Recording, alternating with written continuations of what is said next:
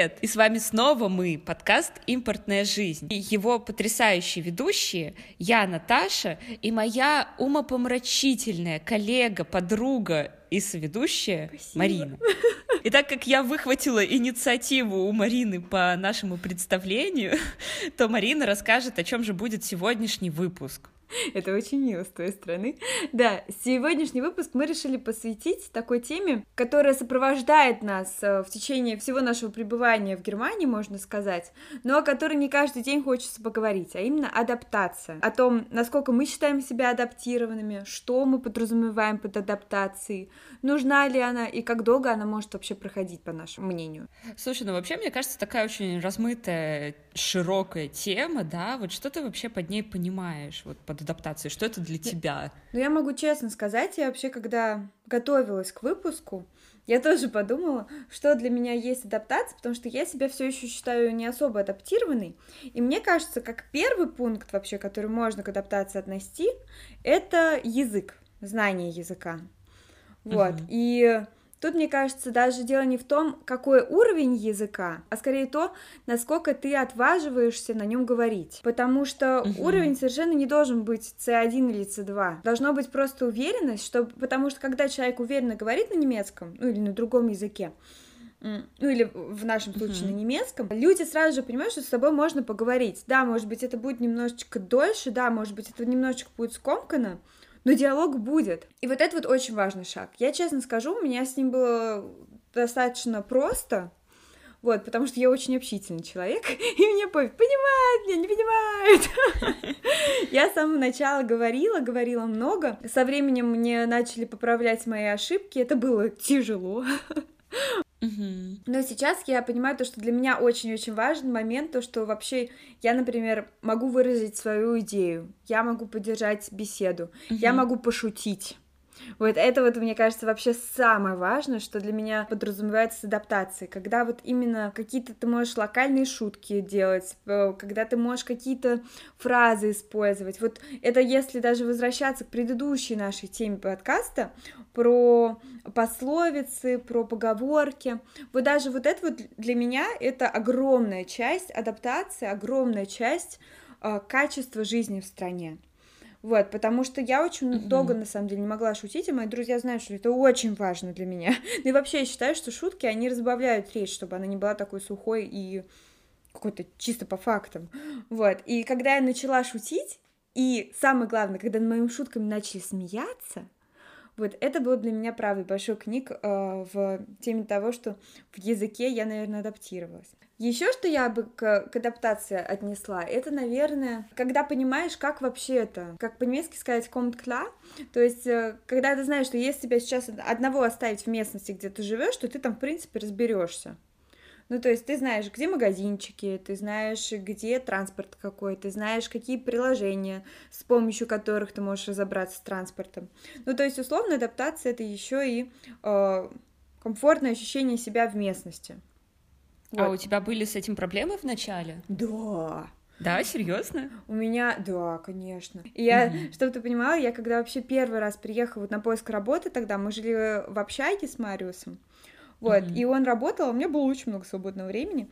Я помню, я, я исходила пешком весь город. Весь Дармштадт я изучила пешком, потому что, ну, на автобус было, то, зачем мне тратить деньги, время, э, это, время года август, ага. пойдем пешком. И я изучала, где какие магазины, где какие кафешки, потому что вот для меня это был момент просто очень важный. Ну, и сейчас чтобы себя чувствовать комфортно, чтобы знать, что вот если я сейчас готовлю, я вчера готовила голубцы, вот, если вот сейчас я готовлю голубцы, мне срочно нужна сметана, что я сама могу дойти до магазина купить сметану, то есть я знаю, куда мне идти, вот, а про транспорт, так это вообще была эпопея целая, потому что я ожидала, когда ты стоишь на остановке у поезда, что есть касса какая-то рядышком, в которой ты можешь купить билетик, и вот этот человек мне скажет, какой билетик, куда мне его купить, сколько он будет стоить, вообще вот человек.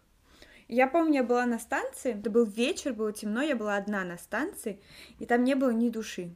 И, я, и у меня паника началась, потому что я не знаю, а где вообще покупать билетик, почему нет продавщицы, почему ни, никто не может помочь, вообще, потому что никого нет. И в итоге даже не на моей платформе, а на противоположной я увидела автомат, какую-то будку, думала, ну, это либо сигаретный, либо все таки С билетиками. Да, либо все таки с билетиками. И я пошла туда и оказалась с билетиками, но тоже момент был то, что ты не знаешь, до какой станции брать.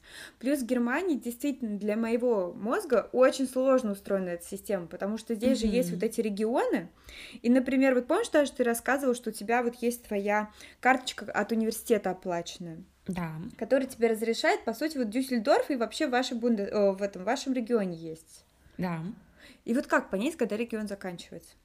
Это, кстати, тоже вопрос адаптации очень хороший. Ну, типа, где найти информацию о том, какие города входят mm-hmm. вот в эту карту? Это да. было сложно для меня. Это, это точно то, что я сделала, ну, не в первые дни, а, наверное, в первые там месяца три я только уже узнала до конца. Вот, надеюсь. Ты узнала. Я даже сейчас не уверена.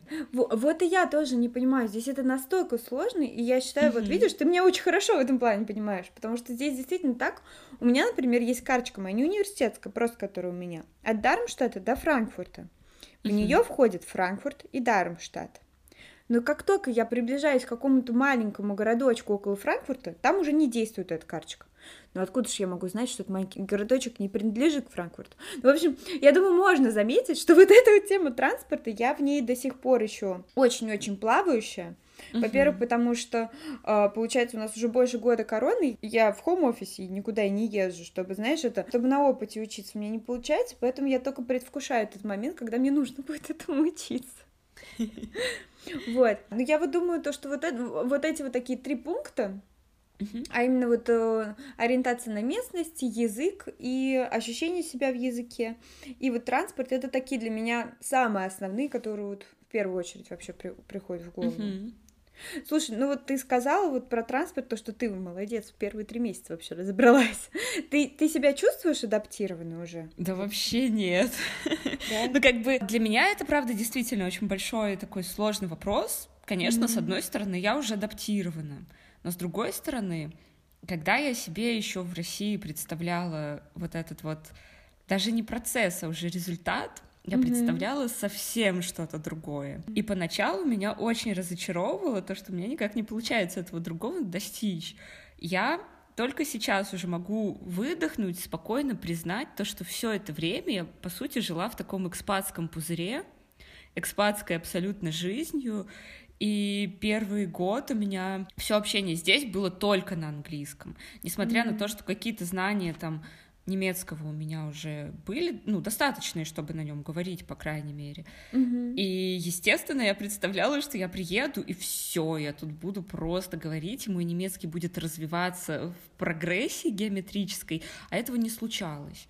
Mm. И более того, даже люди, с которыми я могла говорить, ну, из-за того, что контекст был, например, на английском, они постоянно сами переходили на английский. Это mm. тоже, ну, было таким эмоциональным ударом. То есть вот mm-hmm. время шло, а в плане языка, например, ничего не менялось. В плане английского я чувствовала примерно то же самое, что вот ты описывала с немецким, когда там сначала ты можешь коммуницировать и вроде как бы свободно на любую тему, но знаешь, из-за того, что нету вот этого, вот этой вот текучести, да, языка еще пока, еще нету привычки на нем жить, не чувствуешь, что ты себя выражаешь, да, свою личность как бы mm-hmm. полноценно. Вот это я очень хорошо понимаю, но это быстро прошло. А потом быстро вернулась, когда я все-таки стала на немецком много говорить. У меня очень сильно ухудшился и русский, и английский, и немецкий не так быстро улучшается, чтобы, знаешь, ну хотя бы было ну, какое-то понимание, что типа, окей, да, английский ухудшился, но зато mm. на немецком я сейчас вообще лучше говорю, чем на английском. Нет, Mm-hmm. Просто вот все какие-то связи, да, слов, какие-то ассоциации, слов, фраз, они просто вылетают. И когда mm-hmm. ты не можешь вспомнить какое-то слово на немецком, ты уже, ну, как бы логично, да, что собеседник тебе предлагает, ну, там, вспомни его на английском или на русском. Нет, это все, это просто слова нет в голове. Слушай, мне просто очень знакомо это чувство, я его называю как межязыковое дно. Я его называю фазия. А, ну у тебя покрасивее название, ладно. Но это действительно, мне кажется, у нас даже во время записи подкастов очень же часто такое случается, то, что действительно слово просто вылетает из головы, uh-huh. и ни на uh-huh. одном языке ты его вспомнить не можешь. Uh-huh. Да, согласна. вот. Ну, а по, по поводу просто того, что я подразумеваю под адаптацией, я согласна со всем, что ты описала. Особенно вот с транспортом это правда так, потому что, например, в мой семестровый билет входят не только города моего региона. Туда входят два города из Нидерландов. Да ладно. И один город из, да, из Бельгии. Еще туда входит Мюнстер, который, по-моему, не является Норд-Райн-Вестфален, но туда тоже можно приехать. Обалдеть. И я этого всего не знала. Более того, мне очень стыдно, но я не знала очень долго, что, оказывается, там в определенные дни и часы по моему билету можно провозить людей. Да, у меня то же самое, я тоже об этом не знала. Да. И э, то, как я это узнавала, вот что меня фрустрировало. Даже не то, что я это не знаю, а то, что мне это говорили, например, мои однокурсники, которые также приехали, например, из какой-то мм. другой страны. И вот тут вот я себя чувствовала реально бараном, потому что ну, come on, такое чувство, что все вокруг это знают и как-то вот правильные источники находят информации и сразу знают, где искать. А я вот как с луны такой лунтик просто действительно родился и все. Mm. Слушай, mm-hmm. мне кажется, знаешь, еще вот ты сейчас когда сказала про однокурсников, вот у тебя есть этот как сравнительный фактор, то, то, что рядом с тобой есть люди, которые в той же ситуации, которые тоже адаптируются, которые переживают тоже, поэтому, мне кажется, можно может такое еще фрустрировать, потому что неосознанно начинаешь сравнивать. Угу. У меня такого нет. У меня нету никого рядышком, ну, помимо тебя, но я имею в виду вот, вот здесь, в окружении, которое вот я вижу, которые бы сейчас тоже проходили адаптацию. Угу. Вроде бы. Нет. Ну, ты так сказала, как бы фрустрирует. Я понимаю, что я, наверное, сама это уже раньше произнесла, угу. но для меня это уже не актуально. Вот я бы угу. сказала, что я просто сейчас пытаюсь проанализировать, почему меня это фрустрировало в начале.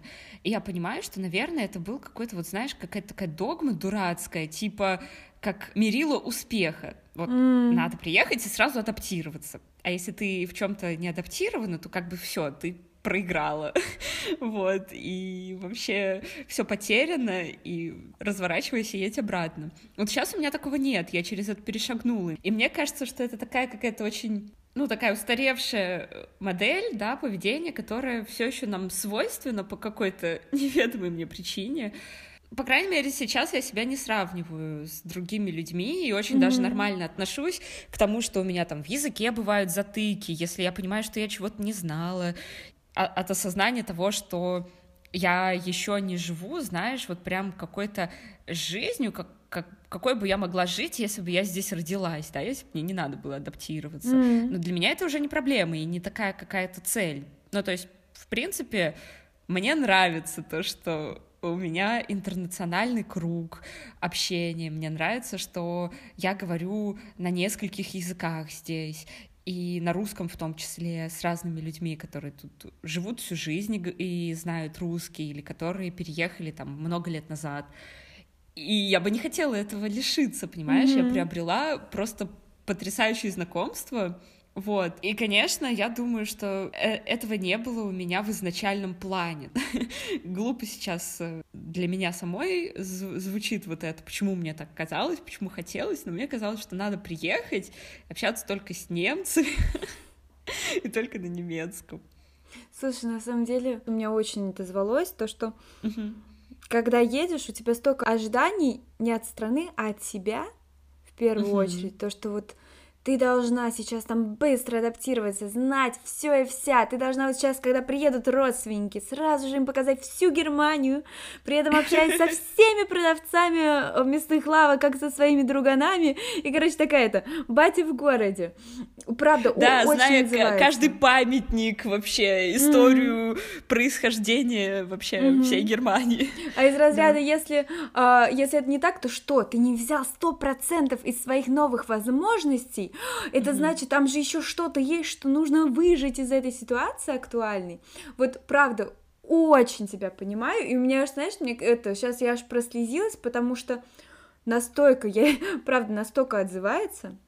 Мне кажется, это то, что нужно каждому сказать себе перед отъездом, и то, что вот э, я бы себе в прошлом точно бы сказала, выдохни, просто выдохни и дай себе время адаптироваться потому что вот эта вот гонка внутри, прежде всего перед самой же собой, потому что ты же должна быть лучше, вот это вот, который, знаешь, это в школе толдычит, в университете да, толдычит, да, да, да, и потом вот ты приезжаешь, делаешь огромнейший шаг, и такая, этого недостаточно, мне нужно больше. Вот о боже, мне, аж это, мне реально мне сейчас такие эмоции нахлынули. Ну, кстати, да, это вот, э, знаешь, тебе не напоминает это какой-то синдром отличницы? Да, да, да, да. Либо да. должна делать лучше всех, либо вообще не делай, или там ты никто вообще, если у ну, тебя все не на дне пятерочки. Я тебе честно могу сказать, у меня нет синдрома отличницы. Я вообще никогда не была отличницей в своей жизни, никогда не стремилась и никогда не хотела, ну, типа, вообще нет. Вот, но у меня есть, наверное, синдром старшей сестры то, что надо быть примером. Вот это вот ожидание от себя — это то, что значительно усложняет адаптацию, по крайней мере, мне на тот момент. И вот я помню, когда наступила корона, и знаешь, вот этот момент, то, что и тебе не нужно пытаться сейчас ездить во все города, во все страны, которые рядышком, потому что ведь это же все так доступно. И вот у тебя в жизни не было возможности ездить во Францию на выходные, а сейчас есть, так езжай. Вот. И знаешь, вот, вот это вот это вот то, что надо сейчас все сразу попробовать, у меня до сих пор есть, но корона не позволяет. Ну, кстати, я вообще абсолютно согласна, осознаю это только когда вот ты это произносишь. Да, то есть вот реально у меня был даже списочек стран, ближайших там городов, ну, в разных странах, в которые нужно съездить. Mm. У меня такая же была и, и остается установка раньше, когда до короны, до, до переезда, то, что вот я буду там раз в два месяца ездить в Россию из-за коронавируса mm-hmm. не получается. И вот когда в прошлом году я почувствовала, все, мне нужен выход, мне нужен отпуск просто физически, я больше не вывожу. Я понимаю, mm-hmm. что если я сейчас пойду, поеду в Москву, ну я там просто это слягу, потому что, ну, во мне mm-hmm. нету ресурса встречать всех. И я, я с таким чувством вины ехала на море, правда. Это, это было просто для меня неподъемный груз. Ну, правда, я, uh-huh. я потом поехала через месяц в Россию в отпуск. Вот, и это была самая лучшая схема. Но вот это вот тоже момент, который я понимаю, в котором я еще не адаптировалась. Я еще не разделила жизнь, и еще, наверное, не, не разрешила себе здесь окончательно выдохнуть. У меня постоянно есть вот это вот ощущение, то, что при возможности нужно в Россию. В самом процессе адаптации для меня, вот вылез сейчас момент, а, было очень тяжело параллельно настраивать быт просто вот, ну, жизни на новом месте. Mm. Ты куда-то переезжаешь, и нужно действительно много каких-то эмоциональных ресурсов, там, ментальных, интеллектуальных, для того, чтобы закупить мебель, найти вот магазины поблизости, mm. вообще понять, на сколько дней тебе нужно еду покупать. И там готовить ее как-то в эти дни, mm-hmm. потому что серьезно, ну мне повезло, что я была не одна. Мне кажется, если бы я была одна, я бы сидела голодная не несколько дней, меня бы просто не хватало вот одновременно на учебу, на устройство всех э, дел бюрократических, mm-hmm. да, и на то, чтобы еще и есть, и еще и готовить. Я помню, что на Новый год я вот несколько дней жила одна здесь, и мне действительно было легче пропустить, например, один прием пищи, mm-hmm. чем заставить себя сходить в магазин и приготовить себе еды. Вот так. Понимаю. Да. Ну вот этот период, правда, слушай, ну в нем есть и свои плюсы большие, потому что, например, вот это вот исследовать местность на новые магазинчики, это же может быть достаточно занимательно. У меня больше была адаптация в плане блюд, угу. потому что новые продукты, например, Здесь вот цветную капусту, не цветную, вот здесь капусту купить в магазине, у нас, например, uh-huh. в магазинах рядышком нигде нету. Я капусту купила uh-huh. вот на, э, на прошлой неделе впервые за время переезда в Германию в русском магазине. Потому что нету. Или укроп, вот такой свежий стручок укропа. Тоже нету. Ну, то есть какие-то сметана. Если есть, то какая-то ну, такая, ну не знаю. В общем, мне нужно было, правда, вот именно адаптироваться в плане набора продуктов, потому что в Москве я всегда знала, какие мне продукты нужны, какие я покупаю, для чего, для того. А здесь mm-hmm. из-за того, что набор продуктов изначально другой, марки другие, все такое неизвестное. Вот, э, вот этот вот период, то, что понимание того, что входит в мою эту, знаешь, такую стандартную корзину в магазине, вот это mm-hmm. вот тоже был момент адаптации, но тут в этом плане я быстро достаточно адаптировалась. Ну, кстати, насчет этого я могу сказать за себя, у меня не было такой проблемы, потому что те продукты, которые я привыкла есть, они были здесь. Мгм. И, в принципе, ну там, ну, если марка различалась, то мне это было, в принципе, не особо важно. Хотя часто даже и марки совпадали. Ты? Поэтому, Ну, видимо, да. да. это зависит от того, чем питаешься. Кстати, хотела рассказать еще. У нас на работе как-то была ситуация, то, что какой-то, то, я не знаю, что-то это, скандал, интриги, расследования. Я сказала коллеге такую фразу. Блин, ну тут прям Санта-Барбара какая-то. Она на меня посмотрела, непонимающе, это, так это, кивнула, такая, Какая, понятно. какая там святая Барбара. Да-да-да, такая понятненькая. Я говорю, что понятненько? Она говорит, я не знаю, что ты имеешь в виду. Я говорю, погоди, ты что, не знаешь, что такое Санта-Барбара? Подожди, подожди, пойдем к другой коллеге. Подходим к другой коллеге и говорю, ты знаешь сериал Санта-Барбара? Короче, суть в том, что немцы не знают Санта-Барбару. У них есть какой-то свой сериал похожий, который они тоже используют в таких ситуациях, когда хо- хотят, когда вот мы скажем Санта-Барбара, вот они говорят какой-то свой сериал, я уже не знаю, что это за сериал, но вы прикиньте, они не знают Санта-Барбару. Шок. Да, и понимаешь, я считаю, что вот из, из таких мелочей, правда же, очень-очень многое состоит в общении, когда какие-то сравнения, какие-то шутки, какие-то вот такие вот локальные мемы, знаешь, можно сказать, которые здесь совершенно другие. И вот это вот меня до сих пор очень удивляет, и я до сих пор каждый раз, когда разговариваю с коллегами по телефону, узнаю что-нибудь новенькое, забываю, правда, к сожалению. Вот, но действительно, вот этих вот фишек мне все еще не хватает, наверное. Но я могу тебе сказать за себя. У меня большая проблема с написанием рабочих имейлов, вообще с рабочей перепиской. Потому что моя цель всегда в рабочих имейлах — это как можно быстрее перейти к сути. Ну, естественно, вот эти вот все э, структуры, да, писем там типа «Sehr geehrte Damen und Herren» или «Dear Mister» или там «Miss», «Mrs», там кто-нибудь. Это все легко, да, концовочки вот эти, которые должны обязательно стоять в имейлах, это все легко. А вот э, именно содержание, ну как бы для меня как? Супер короткая вводка, буквально там одно предложение, сразу перехожу к сути, коротко перечисляю там свои вопросы или отвечаю на вопросы, которые передо мной поставлены, описываю ситуацию, все, отправляю. И я всегда переживала, ну как бы, а вдруг чисто из-за культуры переписки это воспринимается, например, как сухо, грубо и там как-то вообще агрессивно, потому что я читала об этом, но читала, правда, про британскую культуру, то вот такая вот манера общения русская, которая вот очень много исходит именно от иммигрантов из России, ну или от э, экспатов, которые из России приехали, она как бы считывается как прямо Вау, какая агрессия! Вот э, чуть ли ты не просто не пассивно-агрессивный, а уже активно-агрессивный. Вот, и я всегда переживала, что как мне с профессорами общаться, как мне показать, что я их уважаю, у меня, в принципе, к ним нет никаких претензий, агрессии или еще что-то, но при этом не, не исписывать там какие-то простыни того, что я не считаю нужным вставлять в сообщение. Вот как-то лишней информации, типа, как там у вас дела, спрашивать или еще что-то. Слушай, я тебя очень хорошо понимаю, потому что как раз вчера у меня был вот такой момент, когда мне нужно было написать а, коллеге, чтобы она просто там один документ, в- э, ну как это, удалила. Вот, я написала мейл такой. «Э, Привет, удали, пожалуйста, этот мейл. Хороших выходных. Все.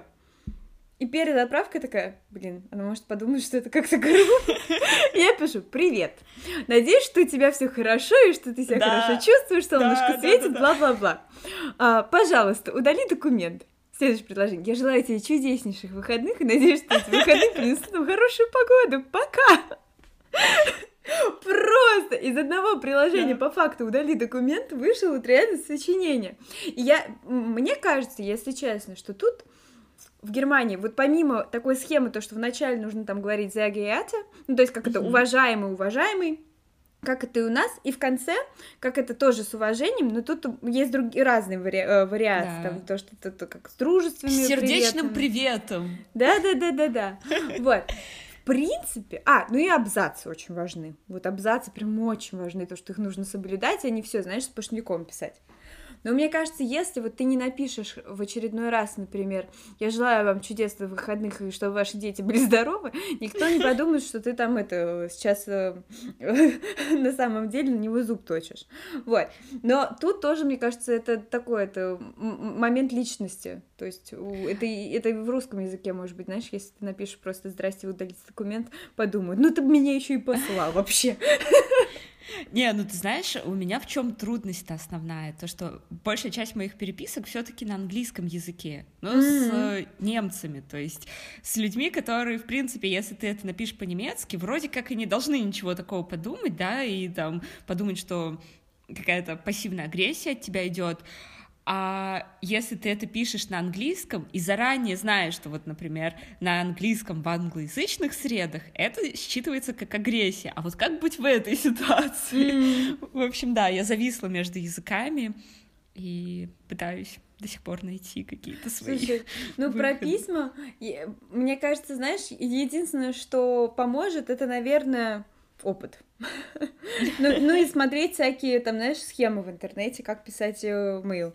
А так это как всеми любим не будешь, поэтому, ну, подумает кто-то, что ты там против него, ну, что поделать, ничего страшного. Ну, кстати, честно говоря, э, в принципе, еще самая такая сложная для меня в, адап- в плане адаптации вещь это вообще не поиск магазинов, не э, продумывание своего там режима, не вообще ничего. Mm-hmm. Даже не поиск новостей, хотя это тоже отдельная довольно сложная тема, вот где, в принципе, узнавать новости локальные, да, Германии mm-hmm. там и о своем городе. Не, для меня самая сложная вещь это вот было понять учебный процесс непосредственно возвращаясь к студенческой визе, вот этому всему, mm-hmm. это понять, что, ну, во-первых, он строится по-другому, но учебный процесс это еще фигня такая, полбеды.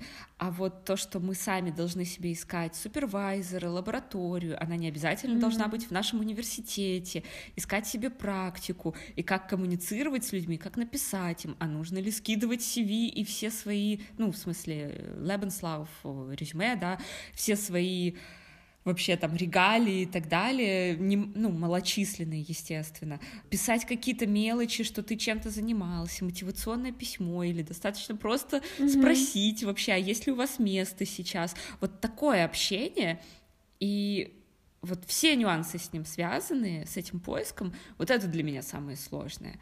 И я еще не вполне адаптировалась. Я не уверена, что если я захочу поменять лабораторию, а я, скорее всего, захочу, потому что в Германии обязательная ротация все время происходит даже для профессоров, у них нету бессрочных как бы договоров, mm-hmm. они должны раз в 10 лет минимум менять лабораторию, институцию, институт. Да, у, Мариуса так даже научница недавно да, э, как да. раз это ушла внезапно. Угу. Из-за этого приходится учиться этому. И учиться угу. приходится на своих ошибках. Я понимаю, что это неизбежный какой-то путь, особенно, ну, в чужой стране, да, но это для меня пока что самый большой камень преткновения. Я знаю, что я его пройду, но пока что mm-hmm. тяжело. Вот так. Мне кажется, знаешь, вот то, что ты говоришь, это вообще о том, что здесь от студентов настолько требуется самостоятельность. Mm-hmm. Ну, то есть у нас как в системе было, в, ну, вот даже в университете, то, что вот у вас есть определенное расписание на определенные 6 лет. И вот э, там единственное, что вы можете выбирать, это на какую кафедру вы идете. Вот, ну и какие-то курсы можно было выбирать. Но, в принципе, такой э, личной свободы, как студента, э, не было. И то есть mm-hmm. это очень комфортно, в принципе, такой, знаешь, когда выходишь и, от, из родительского дома и вот такой то в новую систему прыгаешь, которая тебя тоже куда-то несет, и ты такой, югу, я могу выбирать там, знаешь, это условно, куда по воде только поворачивать, и все. Это, в принципе, ок, но тут, как студент, чаще всего, мне кажется, в 90 случаях, это ты сразу же приезжаешь от родителей и ищешь сам себе куда, где жить, то есть это не то, что тебе э, университет предоставляет общежитие, ты сам ищешь, mm-hmm. потому что если ты не найдешь, ну сиди с родителями, но никто не сидит с родителями, поэтому иди ищи. Дальше, университет тоже, они же очень часто переезжают здесь вообще по всей Германии разъезжаются. Да. Если вообще, ну то есть нету такого, мне кажется, кто остается в своем городе. У нас из всего окружения, из Дармштадта, только один чувак. Все остальные из других городов. Вот, ну то есть вот это вот когда ты студент, ты настолько уже автономный, ты настолько каждое решение принимаешь сам, что да, ты выбираешь сам, как, как у тебя будут, сколько у тебя будет длиться обучение, какие ты выбираешь вообще модули, в какую сторону ты хочешь пойти, где ты будешь проходить практику. То есть нет такого, то, что тебе университет говорит, ты мы прекрасный, вот тебе варианты практики, иди на пару месяцков. Нет, ты сам должен найти практику, ты сам вот как раз то, что ты говоришь. Ты не знаешь вообще, что тебе надо писать, то, чтобы тебя взяли туда. Вот, и весь этот, вот просто, мне кажется, правда, здесь настолько, как студент, у тебя нет варианта вообще оплошать. Ну, вернее, ты можешь, конечно, оплошать, но у тебя есть определенные ожидание общества, тоже как это, ожидание самого себя, то, что тебе нужно идти автономно свой путь проходить.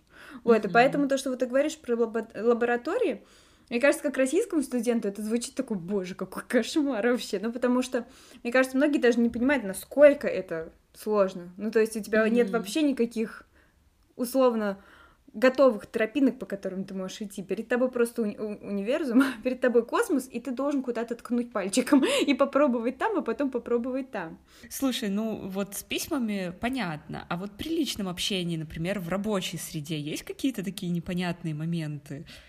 Как общаться вообще?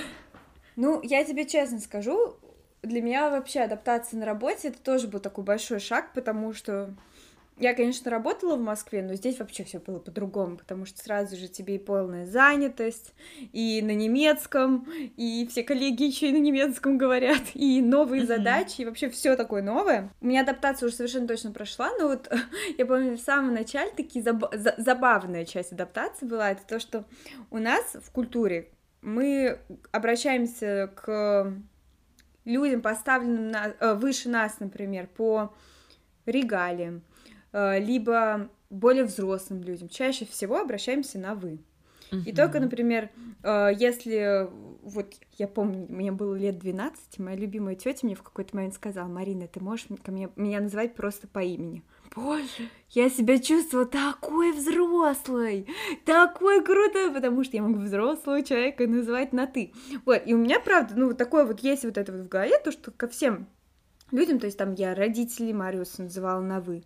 И вот, кстати, с них, по-моему, это началось даже не на работе, а с них, то, что они мне сказали, слушай, ты почему ты мне все выкаешь и выкаешь, я не такой старый.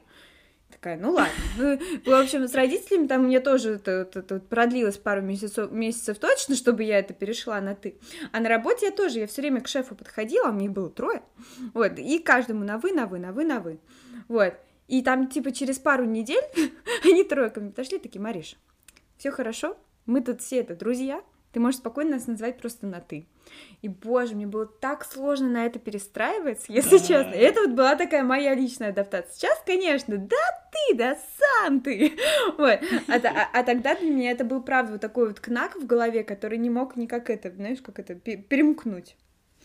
У меня с этим тоже есть такая история. Ну, во-первых, муж моей тети, вот он мне первый сказал об этом, да, что надо на ты вообще-то говорить. Mm-hmm. Я была в шоке, но я, ладно, окей, на немецком как-то это было мне легко сразу схватиться. Вот что самое интересное, это то, что я потом попадала в просак, когда ко мне какая-нибудь бабушка подходила, особенно вот поначалу, и на немецком, ну, что-то спрашивала, например, дорогу или еще что-то. И я понимаю, что я ей, ну, на ты говорю уже на автомате. А потом мне было так стыдно, и я начинала путаться. Э, ду, зи, ир, вот это вот все. И это было вообще неловко, но я думаю, они как бы делали скидку на то, что я ну, иностранка, говорю с акцентом, там, с ошибками, ну, в общем, mm-hmm. как-то не так уж плохо было. Но самые, наверное, плохие ситуации были, это когда я в клинике проходила практику. И первые несколько дней я еще не замечала, что к пациентам и между собой персонал в клинике угу. только на, на Зину, как бы на вы обращается. Угу. И по инерции тоже продолжала это делать на ты. О, как мне стыдно сейчас за это, боже. Ну, то есть так никто не делает. Там вот прям строго зи всегда. Вот эти вот те самые исключения, которые ты да. можешь узнать только с помощью проб и ошибок. Вот бабулечка, я уверена, что тебя простит, потому что она просто подумала. Но это не одна бабулечка да была. я все еще молодо вы, ну значит, они все чувствуют себя молодо. Ну и вообще, слушай, давайте скажем честно, здесь бабулечки, они правда чаще всего такие-то, ух, ах, и если ты ей комплиментик отвесила, то она просто довольно счастливая пойдет э, радоваться жизни. Это правда. Я не отвешиваю им комплименты, но про себя я им миллион комплиментов отвешиваю. Они все такие классные, просто вау. Мы решили с Наташей при обсуждении этого выпуска создать такой блиц-опрос друг для друга. И такой тест, насколько мы адаптировались вообще. Будет проходить он так, то, что каждый из нас подготовил 8 вопросов, которые мы не знаем друг от друга.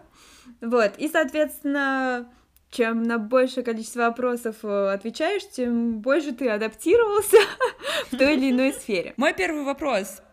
Как найти магазин рядом с домом, когда ты только-только переехала? Так, ну, есть несколько вариантов. Первый, ты выходишь на улицу и просто идешь в каком-то направлении. Второй, ты забиваешь в Google, uh-huh. а, какие вообще есть магазины в этой стране продуктовые, а, выбираешь один из них и смотришь. Либо ты просто в Гугле пишешь продукты по-русски, и он тебя переводит и выдает тебе магазинчики. А, ну неплохо на самом деле. У нас было так, что мы написали магазин, и он оказался, ну, где-то в двух с половиной километрах. И первые пару недель мы ходили пешком два с половиной километра до магазина. Но потом оказалось, что есть и более близкие магазины, чисто тоже пробы и ошибки. Зато спорт — это жизнь, зато вы изучали местность, так что это тоже круто. Так, мой первый вопрос тебе. Достаточно сложный, поэтому угу. готовься. В какие дни не разносится почта? По воскресеньям и понедельникам? А, воскресенье правильно. Есть еще один день. Среда. Нет. Я не знаю. Это пятница. Но, да ладно. но, но справедливости ради, Наташ, я об этом узнала только сегодня. Когда я его спросила Мариус, я была уверена, что только по воскресеньям не разносится почта. Но он мне сказал, вообще-то по пятницам тоже. Вот, так что это я считаю, что мы с тобой сегодня просто обе что-то новое узнали. Да, Но в воскресенье мы с тобой обе были правы, так что... Да. 50% адаптации. Мой следующий вопрос. Как найти врача? Ой, есть э, первый вариант спрашивать знакомых, но если нет никаких знакомых, то загуглить в интернете, например, Арст и город свой забить. И в Гугле э, выда- выдается прям на карте все эти точечки, а потом нужно звонить и спрашивать, кто из них берет себе новых пациентов, потому что такое бывает не очень часто, э, чтобы они брали новых пациентов. Вот, и ты звонишь всем, и звонишь, и звонишь, и это отвратительный процесс, я не люблю искать врачей. У меня есть э, чуть-чуть менее коммуникабельный способ, если честно. Во-первых, можно зайти на сайт своей страховки и посмотреть, ну, вбить свой город, э, там, название врача, какой вам нужен, и он выдаст все списки, и можно прямо онлайн зарегистрироваться через сайт да страховки ладно? на прием.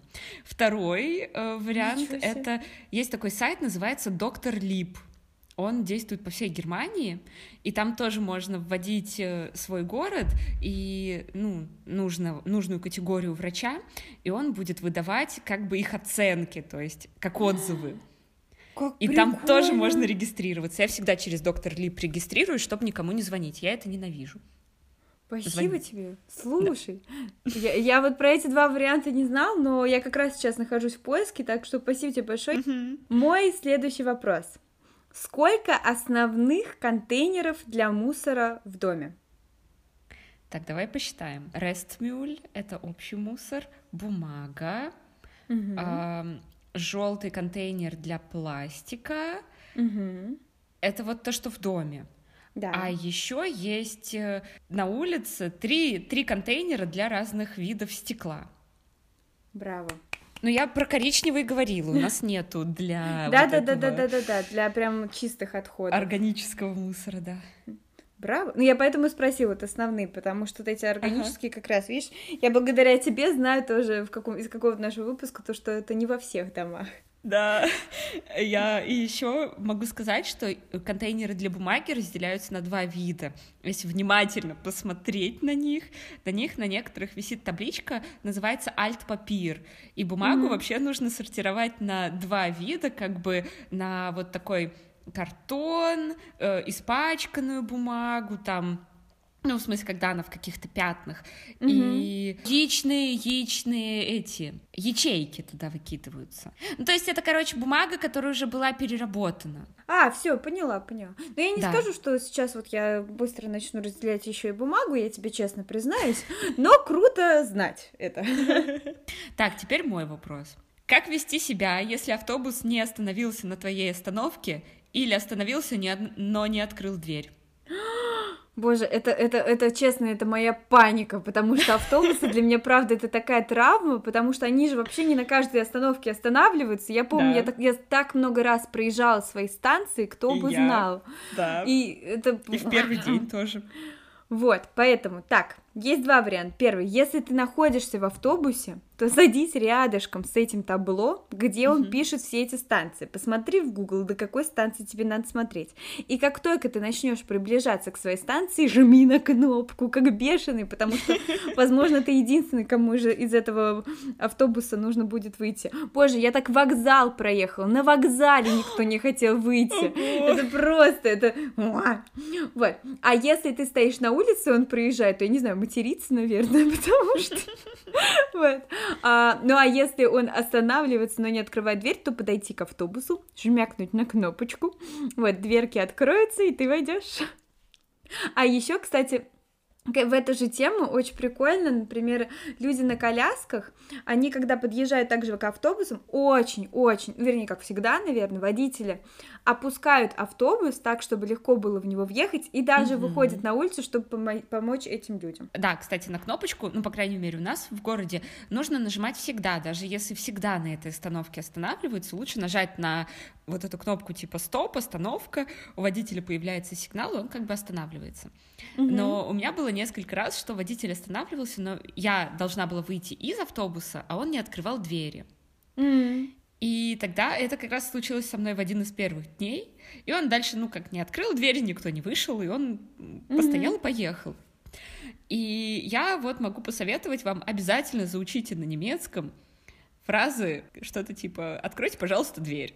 Вот, и прям говорите их водителю, если вы не знаете немецкий, а если знаете, можно растеряться. Можно кричать просто «стоп, стоп, стоп!» Да.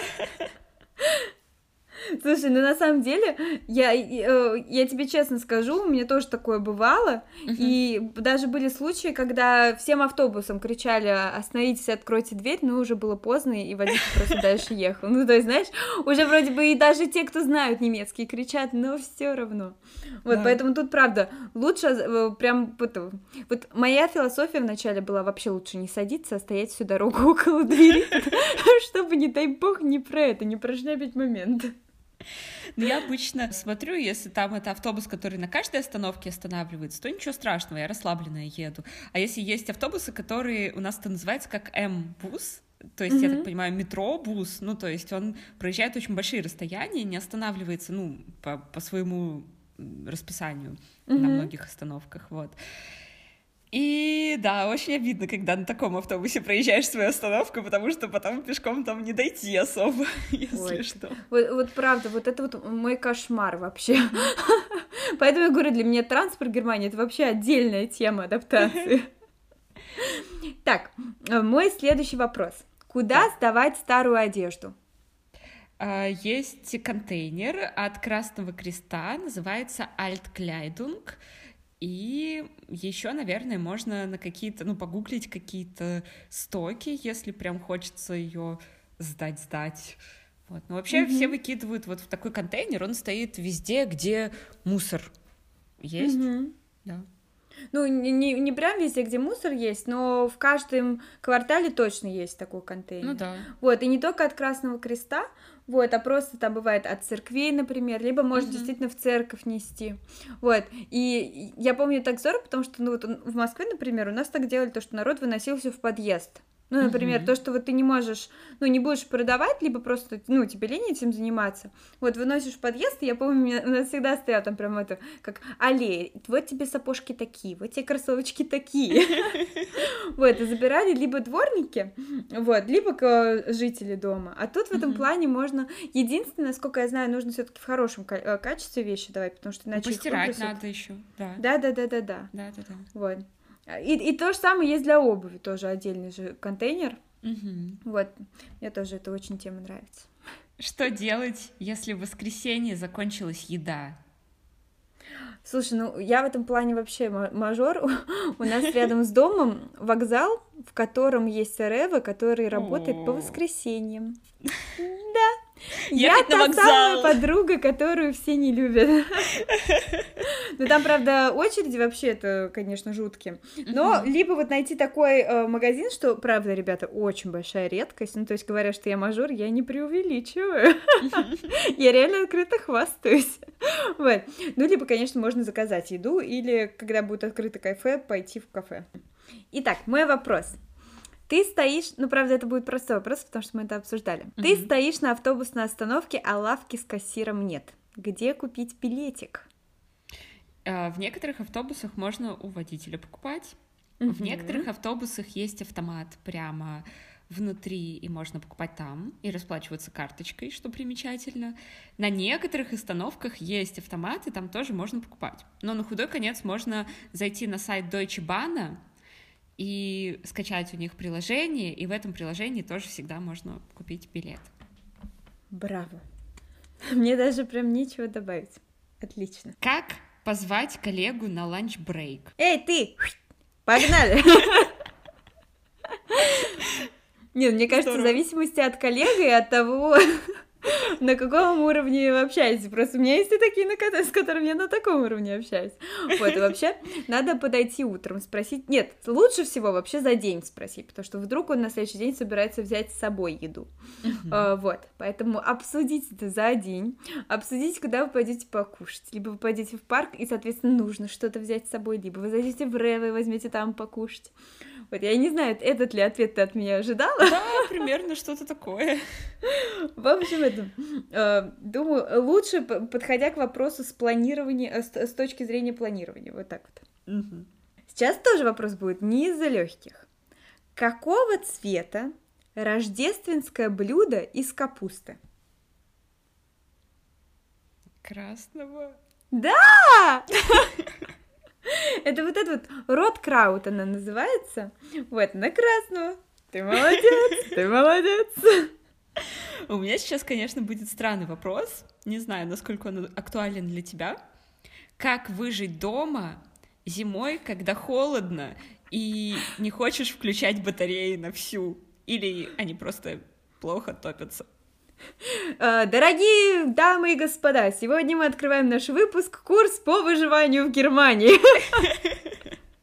Так, ну тут несколько вариантов. Первый нужно попросить вообще изначально, если вы вдруг не, куп- не взяли с собой в Германию а, шерстяные носочки, просите срочно родственников их вам прислать. То есть вы, одева- вы надеваете свои прекрасные шерстяные носочки. У вас, я надеюсь, есть свитерочек. Вы надеваете свитерочек. Вы делаете, если это зима, то вы делаете горячий глювайн, ну, ну глинтвейн с апельсинчиком и корицей кастрюльке. Пока вы варите, вы уже греетесь. Когда вы пьете, вам еще теплее. Либо есть даже глинтвейн безалкогольный, есть Факт. глинтвейн яблочный. В общем, на любой вкус и цвет. Вот, если вдруг лето и у вас что-то как-то вообще не глинтвейное настроение, но все равно холодно, а, вы берете чаечек, в него вы добавляете имбирь, а, дальше вы берете лимончик, добавляете мед, и вам очень тепло и хорошо. А вообще рецепт от бабули. Малиновое варенье. Да. Чтобы я, я, я на все случаи жизни гото- готова. А, и свечки, свечки, самое главное. Не скажу, что от них много тепла, но зато хотя бы как-то уютненько, если что. Что же, гулять так гулять. Следующий вопрос. Что говорят немцы, когда чокаются? Прост. Молодец. Да, а что думают немцы, что говорят русские? За здоровье. Нет, на здоровье, на, На здоровье. На самом Да, деле, да, да. ну, мы же на самом деле ничего не говорим, когда чокаемся, там, либо тост говорим, либо что-нибудь такое прикольненькое. да. Но все иностранцы, включая немцев, уверены, что мы говорим на здоровье. И поэтому, Да. когда в компании присутствует хотя бы один русский, проверено, все резко переключаются, из какой бы страны они не были, и начинают говорить на здоровье. Да. Что нужно делать первым делом на кассе? молниеносно, когда ты закончила выкладывать свои продукты на ленту? Слушай, я знаю ответ. Нужно класть разделитель. Но я его узнала от тебя. Серьезно? В каком-то тоже из прошлых выпусках ты мне об этом сказала, потому что я вообще никогда по этому поводу не парилась. А после того, как ты мне об этом сказала, я стала замечать, что люди на меня раздраженно смотрят и кладут потом разделить. Особенно бабуля. Ну, типа, молодым людям обычно пофиг, вот, а бабуля на меня прям смотрит из разряда, тебе что, было сложно? Я думаю, так, ладно, мне что, было сложно, что ли? Хорошо, положу. У меня вопрос в догонку. А что нужно сделать, если перед тобой человек положил разделитель? Класть продукты громко, четко, так чтобы он слышал, сказать ему спасибо. Да? Да. Слушай, вот я себе сейчас вообще прям сама в шоке от себя, вот так вот я скажу. Нет, ну на самом деле, может, это отличается как-то от города к городу, но у нас вот это вот прям то, что я заметила в первые дни жизни в Германии, насколько рьяно все прям супер быстро выкладывают товары на ленту, забирают да. потом кладут разделитель и всегда благодарят, когда вот перед ними. Даже если человек к тебе спиной стоит и не поворачивается, вот нужно сказать спасибо вот так. Слушай, я думаю, у меня момент то, что я все время наушников, поэтому, ага, может быть, никто да, говорил. Возможно но я не замечала. Но интересно, буду знать. А то, что молниеносно собрать это продукты, это сто процентов. Вообще просто лучше всего покидать вообще в корзину и потом разбираться.